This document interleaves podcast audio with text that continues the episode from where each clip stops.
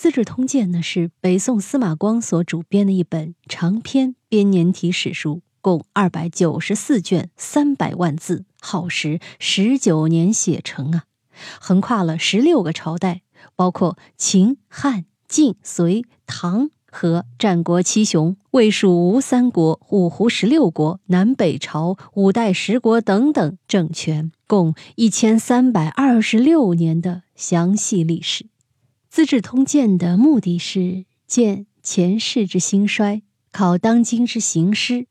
这四个字呢，是由宋神宗赐名的。书名的意思是鉴于往事，资于治道，即以历史的得失作为借鉴来加强统治。本期节目和大家分享的呢是这本书里最值得收藏的九句话。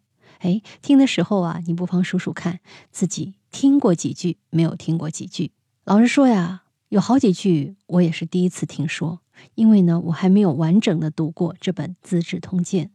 但是这九句话呀，却让我觉得实在是说的太好了。所以呢，本期节目的页面中，我特别把这九句话以及背后的含义摘编了出来。感兴趣的朋友呢，可以对照着看。好，先来说说第一句话：“兼听则明，偏信则暗。”意思是听取多方面的意见，才能明辨是非；听信单方面的话，就分不清是非。第二句：“国虽大，好战必亡；天下虽平，亡战必危。”意思是，国家即使再强大，如果喜欢战争，也必然会灭亡。那么这句话呢，还曾经被我们的习近平主席引用过哦。好，第三句，怒者常情，笑者不可测也。他的意思是，发怒是人之常情，但不发怒而常把笑容挂在面上的人，这是最难让人猜测的。哎，这话呀，让我感觉有点凉飕飕的啊，让我想起了那种宫斗剧啊，或职场里面背后戳人一刀的人，表面看起来笑呵呵的，但是内心怎么想，可真是不可测也。好，第四句，能折善而从之，美自归己，意思是能选择别人的长处去学习他，这种长处自然也就属于自己的了。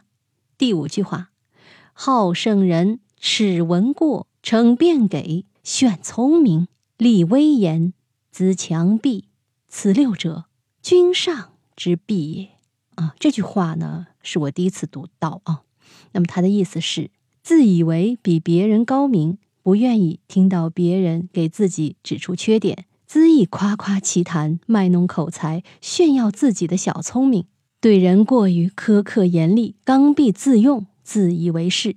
这六点。都是君子应当特别加以警惕的毛病。哎呀，说的真是太好了。第六句，凡论人，必先称其所长，则所短不言自现。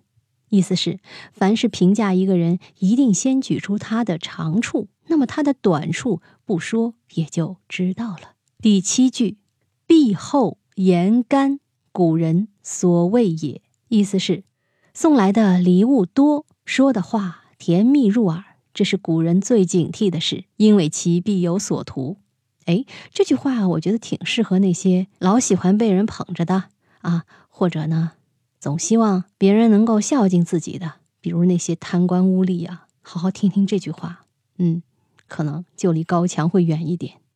第八句，德胜才谓之君子，才胜德谓之小人。意思是。德行胜过才能，叫做君子；才能胜过德行，就叫做小人。德行不正，才能越大，危害越大。所以古人先看德，再看才。一个人才华横溢，但是心术不正，那么他一定不能被重用。第九句，欲知其人，观其朋友。哎，这个话呀，对我们挺有借鉴意义的。考察一个人，只要看他平时和哪些人亲近，他所亲近的那些人的品质，就可以反映出他的为人，是不是很有道理啊？一部《资治通鉴》写透了人生百态，写尽了帝王将相权术谋略。当人们不知道干什么了、迷茫的时候，去读《资治通鉴》；想了解社会里的各种关系，去读《资治通鉴》。甚至想了解权术，也可以去读《资治通鉴》。成千上万人的生死荣枯，被你一页页翻过；多少王侯将相在你的指尖划过，与你对话的都是帝王将相啊！你还会被眼前的那些小问题困惑住吗？也许这就是我们读《资治通鉴》的意义，可以让自己变得大气一些、通达一些。小至一个人，大至一个国家，《资治通鉴》里都能给我们提供一个学习的典型。俗话说：“读史使人明智。”在《资治通鉴》中了解我国的历史，从历史中学到做人乃至治国的道理。哎呀，惭愧呀！我还至今没有好好的读过《资治通鉴》。做了本期节目之后，我也要加油喽！好，密室里的故事，探寻时光深处的传奇，下期咱继续揭秘。